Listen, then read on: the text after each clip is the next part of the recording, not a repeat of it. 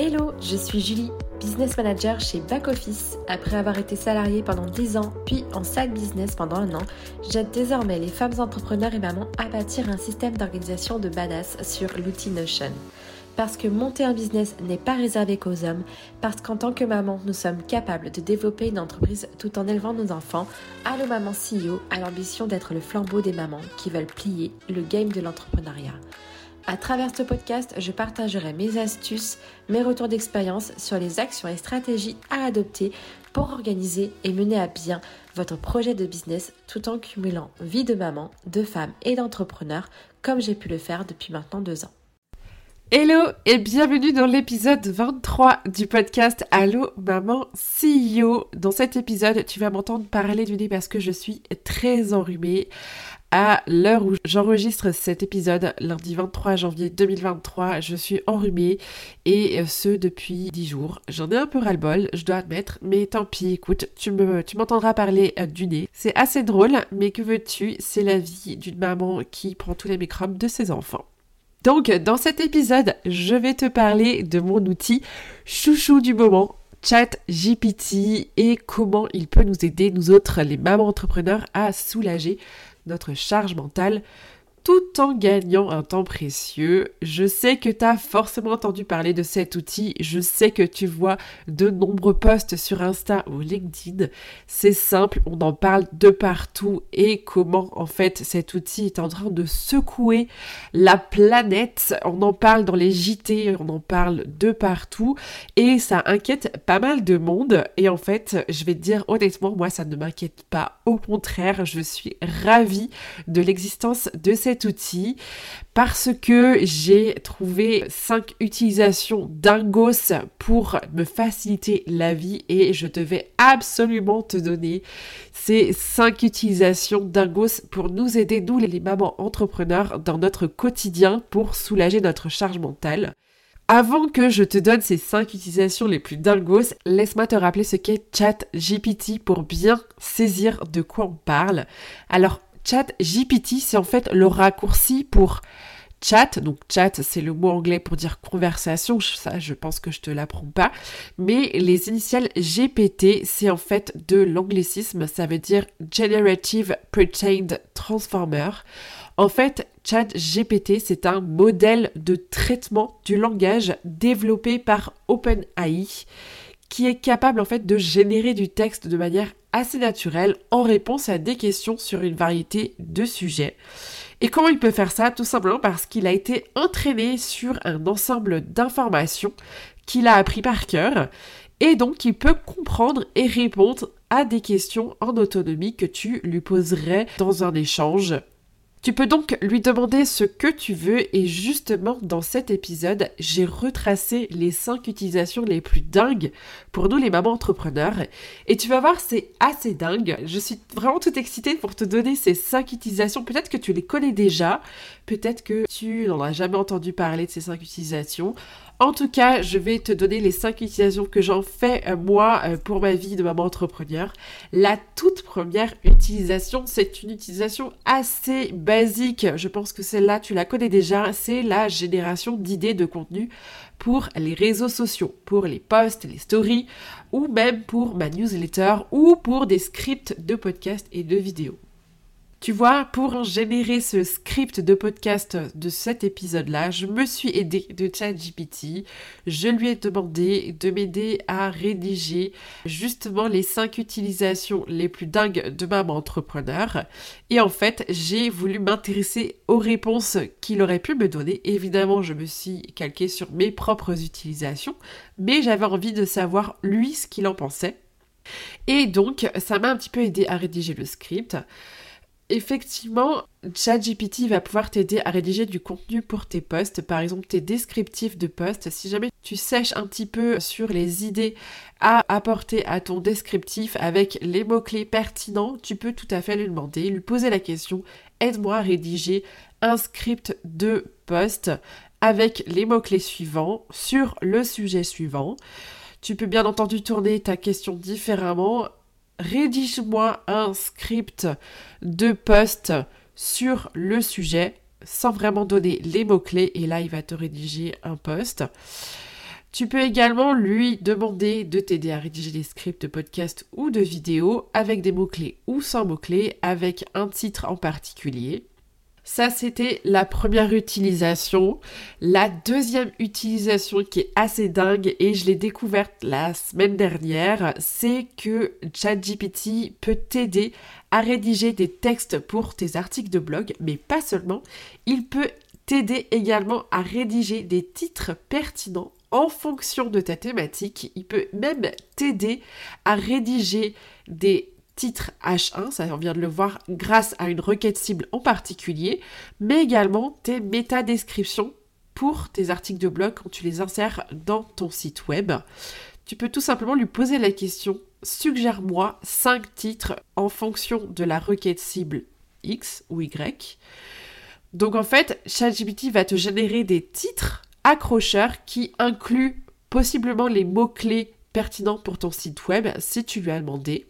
Tu peux demander à ChatGPT de proposer une liste de 5 titres SEO contenant ta requête cible, ça on en a parlé à l'instant, mais tu peux aussi lui demander de générer 4 sous-titres H2 pour ton article, si tu lui donnes le titre de l'article, et tu peux en fait mentionner l'un des 5 titres qui t'aura proposé en H1 initialement. Donc tu vois, tu peux faire une suite de demandes à ChatGPT pour justement compléter ta demande globale pour la rédaction de tes articles de blog. Et petite astuce, tu peux même demander les titres H3.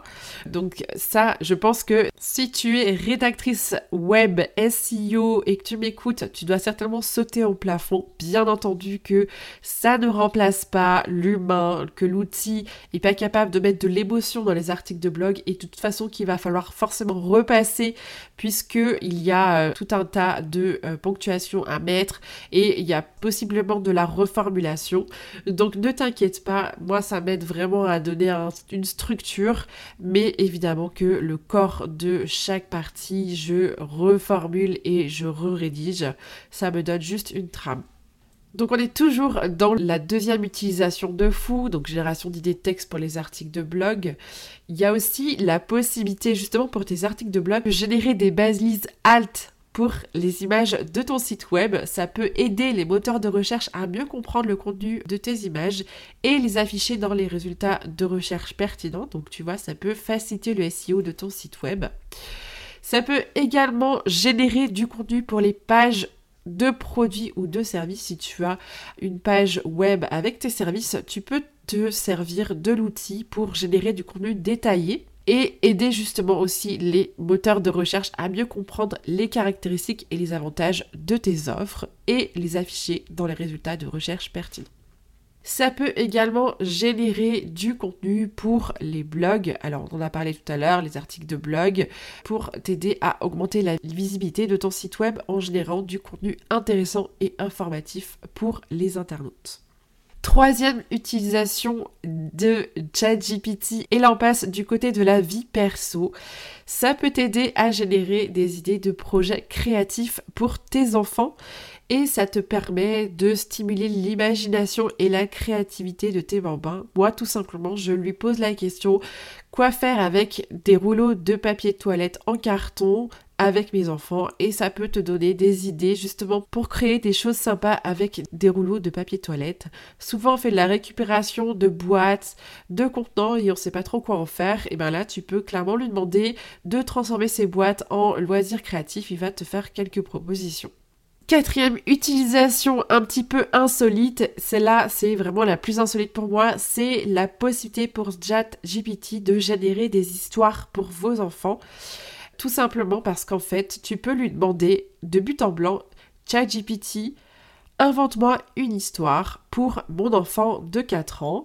Et tu peux même aller plus loin, tu peux même lui demander de t'inventer une histoire pour ton enfant de 4 ans avec des personnages précis. ChatGPT, invente-moi une histoire pour mon enfant de 4 ans qui inclut une princesse, un dragon, et un prince. Et tu peux même lui souffler la fin de l'histoire. Il faut que la princesse et le prince charmant se retrouvent à la fin de l'histoire. C'est vraiment assez dingue parce que ChatGPT te donne une histoire et que tu peux raconter à la fin de la journée à ton enfant pour qu'il puisse s'endormir. Ça me semble juste fou fou fou. Et pourtant, ça te semble juste fou fou fou et pourtant c'est vrai. J'ai fait le test, j'ai demandé à ChatGPT justement de me générer une histoire avec une princesse, un dragon et un prince et il a été capable de me générer une petite histoire sur cette thématique. La cinquième utilisation de ChatGPT qui est assez dingue, c'est la cinquième et la dernière. Et je vais te dire que pour moi, ça a changé la vie. C'est la génération de menus de repas équilibrés et variés pour mes enfants, me permettant à mes enfants de manger sainement. Alors, tout simplement, j'ai demandé à ChatGPT de me générer des recettes saines et équilibrées à base de légumes et de protéines. Et là, il va te donner quelques idées. Tu peux même demander à ChatGPT de te faire une liste de courses en fonction des recettes qu'il a données. Donc tu vois, ça fait encore une fois une suite de demandes pour compléter la demande initiale. Et c'est assez fou parce qu'en fait, tu peux clairement faire ta liste de courses avec ChatGPT en fonction des recettes qu'il aura lui-même proposées. Donc c'est assez dingue. Et ce qui peut être sympa également, c'est lui donner les ingrédients que tu as dans ton frigo et lui demander de te générer des recettes en fonction. Et ça c'est assez fou, tu lui dis ce qui te reste dans ton frigo et hop, il te génère des recettes. C'est assez dingue, c'est vraiment bluffant pour nous les mamans entrepreneurs et je t'invite vraiment à essayer. Alors, comme tu dois le savoir certainement, il y a une saturation sur le site, donc il y a des fois où on peut même pas y accéder. Moi, j'ai de la chance, j'ai eu, j'ai été stoppée, je crois, la semaine dernière, mais là, à nouveau, je peux y retourner. Je peux demander à ChatGPT de m'aider dans mon quotidien de maman entrepreneur, et ça, je trouve que c'est assez fou. Donc, je balaye moi d'un revers de main toutes les critiques qu'on pourrait faire sur cet outil. Bien entendu, ChatGPT euh, reste de l'intelligence artificielle, c'est un outil, donc l'utilisation reste limitée aux idées. À vous d'analyser les réponses qu'il vous donne et surtout la pertinence des réponses. C'est bien entendu à nous de faire le tri et de vérifier les informations. On peut faire de ChatGPT un allié pour faciliter nos idées, mais forcément il ne remplacera jamais notre cerveau humain, ça c'est une certitude. Donc pour résumer, ChatGPT est en mesure de nous aider les mamans entrepreneurs à soulager notre charge mentale, notamment grâce à ces 5 utilisations insolites de. Génération d'idées pour 1 les descriptions de posts de réseaux sociaux, les scripts de podcasts ou de vidéos. 2. Les textes des articles de blog en fonction de mots-clés pertinents trouvés dans la thématique mais également leur titre H1, sous-titre H2, voire H3 en fonction de notre quête cible. 3. Des projets créatifs à réaliser avec nos enfants. 4. Des histoires de fous à partager en famille. Et 5. Des menus en fonction d'ingrédients ou avec une thématique précise. Et ça, c'est assez dingos. Voilà pour cet épisode au sujet de JetGPT. Si tu as aimé, n'hésite pas à me faire part de ton retour, de ton évaluation. C'est très simple. Sur Apple Podcast, par exemple, tu déroules tous les épisodes et c'est tout en bas que tu peux donner une évaluation et mettre un certain nombre d'étoiles. Sache que c'est très important pour moi pour avoir vos retours, tout simplement parce que ça me permet de donner une idée de la pertinence des contenus, des sujets choisis pour vous. N'hésitez pas à me faire un retour. On se retrouve dans un prochain épisode. Le prochain épisode, c'est une interview et c'est l'interview d'une reine de Pinterest qui est également maman, qui est devenue maman il n'y a pas longtemps. En tout cas, j'ai hâte de vous retrouver pour ce prochain épisode. À très bientôt. Ça y est les amis, c'est la fin de l'épisode. J'espère qu'il vous a plu. Si c'est le cas, n'hésitez pas à mettre 5 étoiles sur Apple Podcast ou sur Spotify.